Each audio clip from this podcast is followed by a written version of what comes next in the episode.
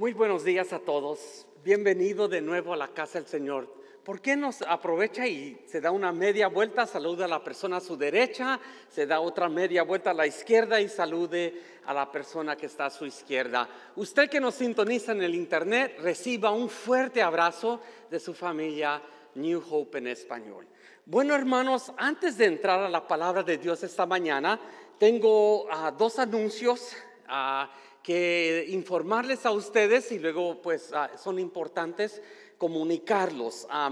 uno de esos es, ah, después del servicio, si usted se encuentra esta mañana con un deseo y un anhelo de cantar, de tocar un instrumento, de participar en la alabanza, Armando, alza tu mano de nuevo. Yo sé que muchos ya te conocemos, pero Armando estaba liderando la alabanza hoy.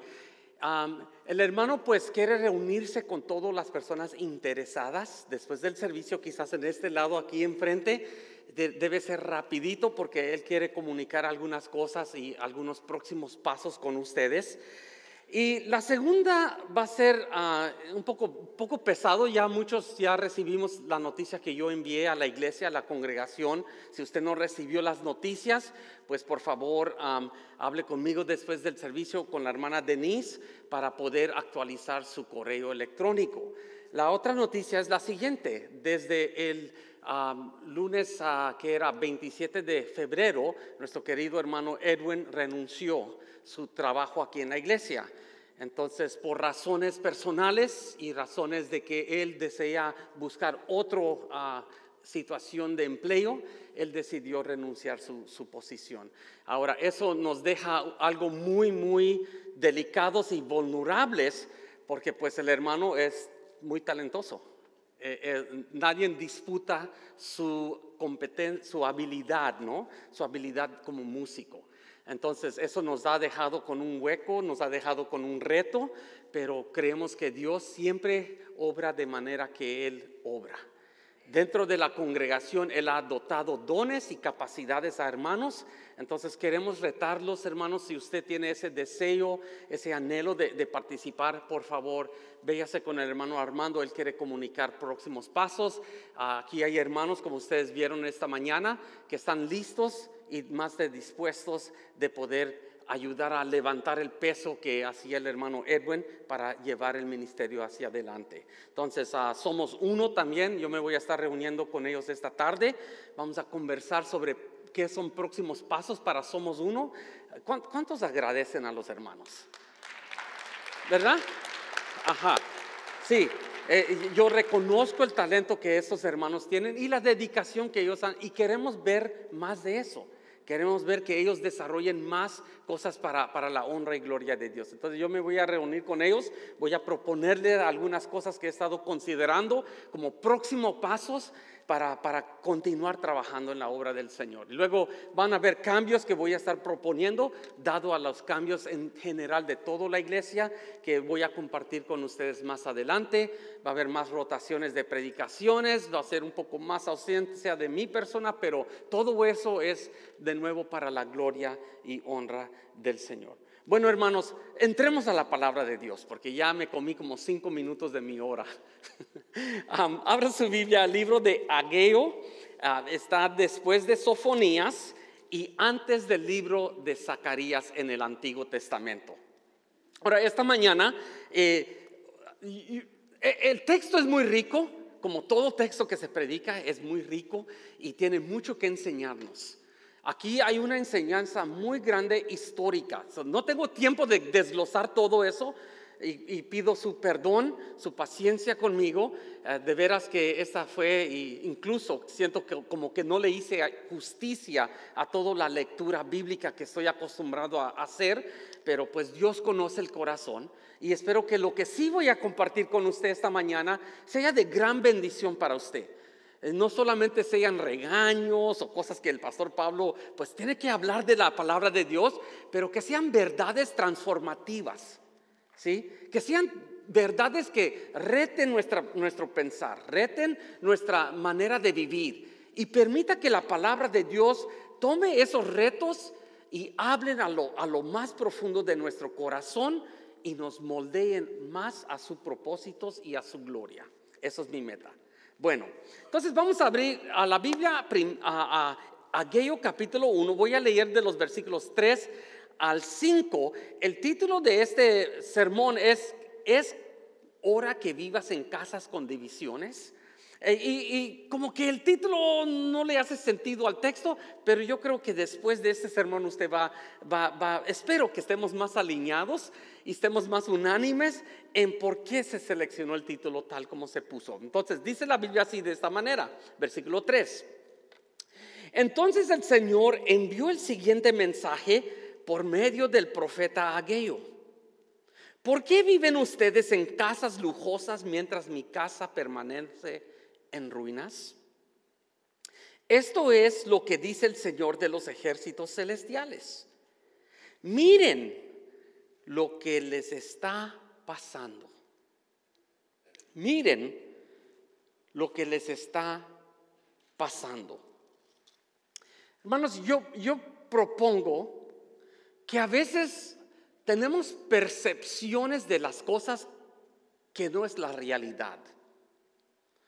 Y lo que está aconteciendo aquí precisamente en el libro de Ageo, encontramos al pueblo de Dios, otra vez haciendo las matemáticas y, usando la, disciplina de números, uno puede verificar y ponerle datos uh, precisos a, los eventos bíblicos que están aconteciendo. Por ejemplo, por ejemplo, eh, nos damos cuenta que aquí, dependiendo de la versión que usted tiene, si usted tiene la Reina Valera o la nueva versión internacional, no le va a hacer justicia en cuestiones de la fecha.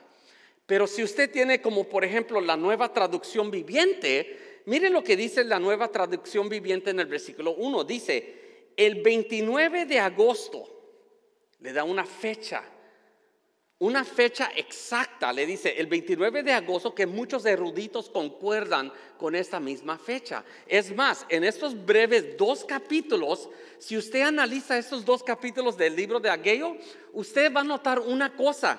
El ministerio que nos cuenta el libro de Ageo solo son cuatro meses. En cuatro meses tenemos dos capítulos del libro de Ageo usted haga el análisis ya cuando tenga su cafecito y su tamalito, su pan o su postre, su té, usted se va a dar cuenta de lo que estoy hablando. Pero mientras, sabemos que el libro de Ageo solo son cuatro meses de ministerio, pero yo también propongo que no solamente eran cuatro meses el ministerio de Ageo, su ministerio abarcó más. Por alguna razón, Dios, el Espíritu Santo, inspiró a Ageo que nos comunicara cuatro meses de su ministerio. Y aquí lo tenemos registrado. Entonces, eh, eso es una de las cosas.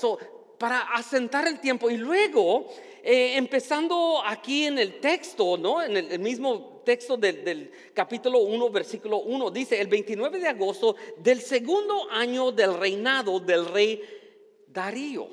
Pues, ¿quién es el rey Darío? Bueno, eh, otra vez, analizando y haciendo las calculaciones, nos damos cuenta que el rey Darío era el rey de Persa. Entonces, podemos muy, muy calculadamente notar o, identificar a lo que se está refiriendo aquello es el año, el, el 29 de agosto del año 520 antes de Cristo haciendo todos los análisis históricos y, para entender el contexto. Bueno, ¿qué había pasado ya en ese tiempo? Bueno, ya mero, dependiendo de dónde usted ah, ah, identifica el cautiverio, pero ya era el final de los 70 años que el Señor había prometido a su pueblo regresar del cautiverio. Por ejemplo, el libro de Ageo según lo que lee uno en Esdras capítulo 3, versículos 7 al 13, nos damos cuenta que el pueblo bajo el, el, sacerdote, gobernador Esdras, llegó a reconstruir el templo. Pero algo significativo pasó mientras la construcción del templo. Paró el trabajo, porque hubo resistencia Hubo, según Esdras, los samaritanos se habían levantado contra el pueblo de Dios, los amenazaron. Entonces el trabajo se detuvo. Ahora, si usted usa la disciplina de matemáticas, usted se va a dar cuenta que del tiempo de que Esdras empezó la reconstrucción del templo, el capítulo 3, al libro de Ageo habían pasado 16 años. Imagínese, usted empieza a construir una casa. Yo cuando me, mudé de Los Ángeles al Valle de Coachella, ya después que me casé con Xochitl, noté algo interesante en el desierto. Había una casa que se estaba construyendo y era el puro esqueleto de la casa. Y así estuvo por casi 15 años. Yo, no sé, yo no, me gusta criticar, ¿no? No lo digo por ser negativo, pero en un desierto donde el calor está pegando el esqueleto, yo me imagino que ya los barrotes se estaban torciendo, ya tenían que empezar a volver a realinear las cosas antes de ponerle el sheetrock o la tabla roca. Bueno, aquí 16 años, para entender quizás el regaño o, cómo Dios enfrentó a su pueblo, porque si uno solamente lee el, Antiguo Testamento y, parece ser que aún, como vamos a observar esta mañana, el texto a veces es bien duro, hermanos. Es como que Dios está, esa es la imagen. A, mucha gente dice que no le gusta leer el Antiguo Testamento porque Dios es como un Dios corajudo. O Dios es un Dios enojado.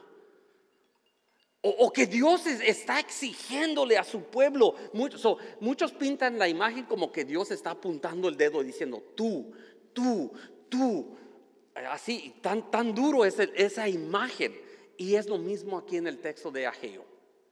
Entonces, cuando estamos analizando esto, sabemos que la tarea de Ageo, de Ageo era cuando, cuando recibió este llamado de Dios para reavivar una visión en la mente y los corazones del pueblo de Dios. Ahora mi grupo pequeño estábamos debatiendo el viernes, bien sabroso, ah, nuestra conversación de, Ezequiel capítulo 37. Y ahí estábamos con la risa y conversación de a quién se aplicaba eh, eh, Ezequiel 37 híjole, hubiera estado usted en ese, en ese, en ese, en ese lugar. Pero sabe, e, es lo bonito de conversar de la palabra de Dios. Y aquí Ageo tenía, este, este era su tarea, ve y anima al pueblo, ve y, y, reaviva la pasión, el deseo de que el pueblo tenga un despertamiento y que se comprometa a terminar el trabajo de la casa de Dios. Ahora, déjeme ofrecerle rápidamente tres cosas y tres, voy a decir, si usted se encuentra con un corazón dividido esta mañana, espero que este texto pueda hablar a su vida y que usted pueda encontrar claridad. Y cuando yo hablo de división en el corazón, Déjeme asentar algunas prioridades que a nosotros son importantes, que yo creo que todos aquí dijéramos que es importante en la vida. Por ejemplo, su matrimonio. ¿Cuántos, los que están casados, cuántos de ustedes dicen que su matrimonio es importante? Perfecto. ¿Qué tal de los hijos? ¿Cuántos de ustedes dirían que sus hijos son una prioridad? ¿Ok? ¿Qué tal una casa funcional? Físicamente su casa, que, sea, que esté funcional, ¿verdad? Ah, ah, y si no me cree, si usted no ha arreglado el zinc que todavía está goteando, su esposa sí le va a recordar. yo, tengo por seguro, la casa tiene su prioridad. Yo sé personalmente, porque hay cosas que Xochitl también me recuerda a mí y me dice, oye, tienes que terminar esto, tienes que terminar aquello, tienes una, bueno, yo ya no tengo una lista, ya tengo como un volumen de trabajo que tengo que hacer.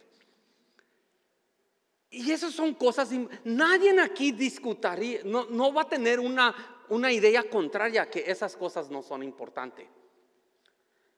Y yo creo que los judíos en este tiempo de Ageo tampoco pensaron que darle importancia a su hogar era, pues no era importante, eh, para ellos era importante. Pero hay algo aquí que, que Dios quiere cambiar nuestra perspectiva. Si usted me permite estos minutos, me gustaría retarlo ¿Qué tal si Dios está diciendo, antes que ames más a tu esposa, ámame a mí? Mm. ¿Qué tal si Dios nos está tratando de comunicar? Antes que le des la prioridad a tus hijos o a tu casa físicamente estructural, quiero que me des a mí tu anhelo. Uh. Yo creo que allí nuestra religiosidad o nuestro entendimiento de Dios como que, bueno, la pensamos más. Pastor, ¿qué me está tratando de decir? ¿Que, que Dios quiere que yo le dé todo? Absolutamente. Y yo creo que ahí es a donde Dios empieza, empieza a penetrar las prioridades de nuestra vida, las prioridades de nuestro corazón. A veces ponemos a nuestro cónyuge como el Dios y quitamos a Dios de ese lugar. Y nuestro cónyuge es la prioridad. O a veces ponemos a, los hijos en ese lugar, nuestro cónyuge y Dios salen de segundas y ellos nos fallan o se mueren o se pelean y se van y nuestro mundo se derrumba. Hay algo aquí tan importante que el libro de Ageo está comunicándonos a nosotros. Y la primera es esta. Las prioridades de la vida cotidiana causan gran división con las prioridades de Dios. Y eso es obvio. Lo podemos ver en los versículos 2 y, 4. Mire, esto es lo que dice el Señor de los ejércitos celestiales. Eh, qué, bonito título se le agrega a Dios aquí. Dios de los ejércitos celestiales. A ver si no, no, no maldigo esta palabra. Eh, esto es a Jehová Sabaot. Es la palabra en hebrea. Jehová Sabaot. Y, Él es Jehová de los cielos. Él es Jehová de, todos los ejércitos. Esto pinta, si, si, pudiera nomás escuchar esa palabra, Jehová Sabaoth, eh, esa palabra comunica y nos da una descripción militante. Jehová de los ejércitos celestiales. Jehová de lo... Muchas veces pensamos que el Señor es, ay, Él es un Dios de amor. Él es un Dios de... Pero también es un guerrero que va a entrar a guerra. Que va a luchar, que va a pelear, que va a demostrar su gran poder. Y, si no, pregúntele al faraón. Él lo descubrió de una manera muy, muy humillante. Entonces vemos aquí que las prioridades de Dios, y, y noten lo que dice, ¿no? El versículo 2 y 4, dice, esto es lo que dice el Señor de los ejércitos. El pueblo alega, eso es decir, es ese énfasis, ¿no? El pueblo alega, note bien, si, cómo me gustaría que usted lo analizara en el lenguaje original. Esa frase, el pueblo alega, lo está hablando en tercera persona en, el hebreo usted le, este, estuviera leyendo ese pueblo, ese pueblo, ellos, esos judíos. ¿Por qué Dios no le dice mi pueblo?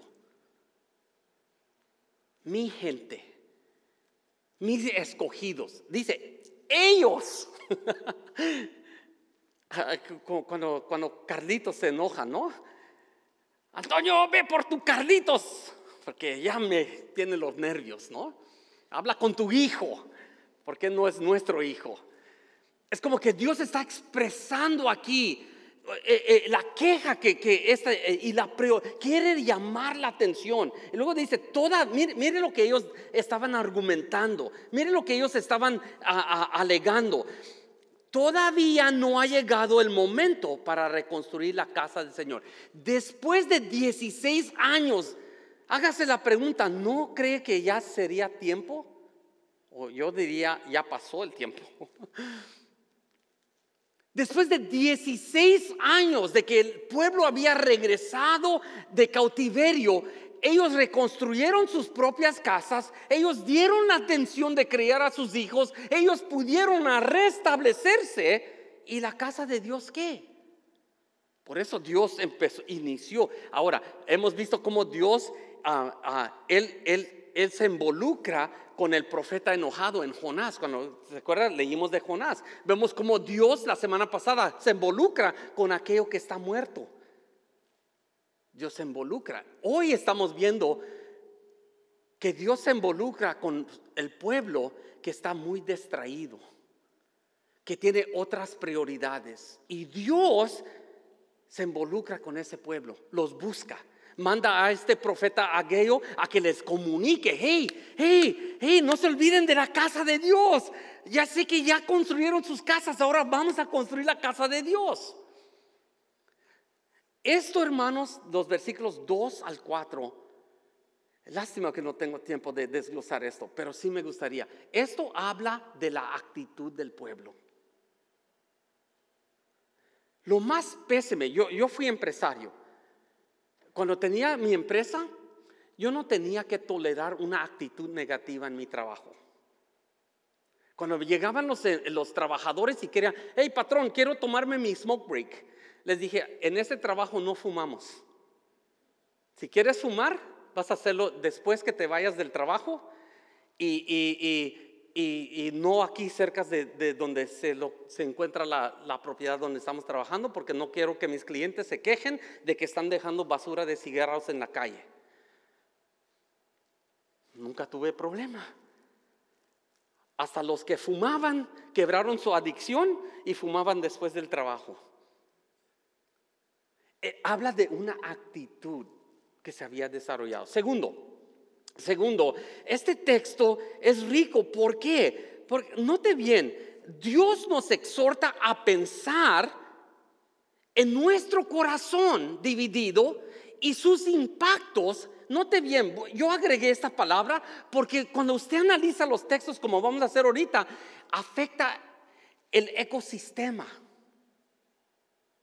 Cuando yo hablo del ecosistema, estoy hablando del, reino de las plantas, el reino de los animales, aún, aún, como vamos a ver en el texto, afecta hasta el clima. No, note bien, mire, mire lo que dice los versículos 5 al 7. Esto es lo que dice el Señor otra vez, el Señor Jehová Sabaoth. Dice, miren lo que está pasando. O sea, con el corazón, díganle a su corazón para que su corazón entienda. Háblenle, hagan. díganle al corazón que tiene que considerar y reconocer esto. Es lo que dice. Miren lo que está pasando. Han sembrado mucho, pero cosechado poco. Comen, pero no quedan satisfechos. Beben y aún así tienen sed. Se abrigan yo sé que eso no nos está hablando aquí a Minnesota. Mira, se abrigan, se abrigan y qué? Todavía tienen frío. Sus salarios desaparecen como si los echaran en bolsillas llenos de agujeros. Esto es lo que dice el Señor de los ejércitos celestiales. Miren lo que está pasando. Versículo 9. Esperan cosechas abundantes, pero fueron pobres. Y cuando trajeron la cosecha a su casa, yo lo hice desaparecer con un soplo. ¿Por qué? mire esto. ¿Por qué? Porque mi casa está en ruinas. Porque mi casa está en ruinas. Y luego dice, dice el Señor otra vez, Jehová Sabaoth el Señor de los ejércitos. Mientras ustedes se ocupan de construir sus elegantes casas, versículo 10, es por eso, no te bien, aquí, aquí como que el Señor aventó la piedra. El, Señor aventó la piedra ya. Mire, mire lo que dice el versículo 10. Es por causa de ustedes que los cielos retienen el rocío y la tierra no produce cosechas lo mismo que está pasando con el ecosistema hoy, con la contaminación, la basura en el mar, todo, ¿por qué en causa de quién? De los seres humanos. De los seres humanos. Y, mire bien, por causa de ustedes no procede. Yo man, aquí, si usted tiene una teología de prosperidad y de esa falsedad de, que, de que, oh, Dios no, no, no, no hace nada. Mire, mire aquí el versículo 11. Yo lo mandé, yo mandé la sequía sobre sus cantos. ¿Quién está hablando aquí? Jehová Sabaoth. E, él, yo mandé la sequía sobre sus campos y colinas, una sequía que destruirá el grano, el nuevo vino, el aceite de oliva y las demás cosechas. Una sequía que hará que ustedes y sus animales pasen hambre y arruinará todo aquello por lo que tanto han trabajado. Eso es lenguaje fuerte. Pero yo sugiero que eso es y estas cosas acontecen cuando nosotros no tomamos consideración del plan de Dios para nuestras vidas y lo hacemos como dijo el Chente. Yo sigo siendo el rey.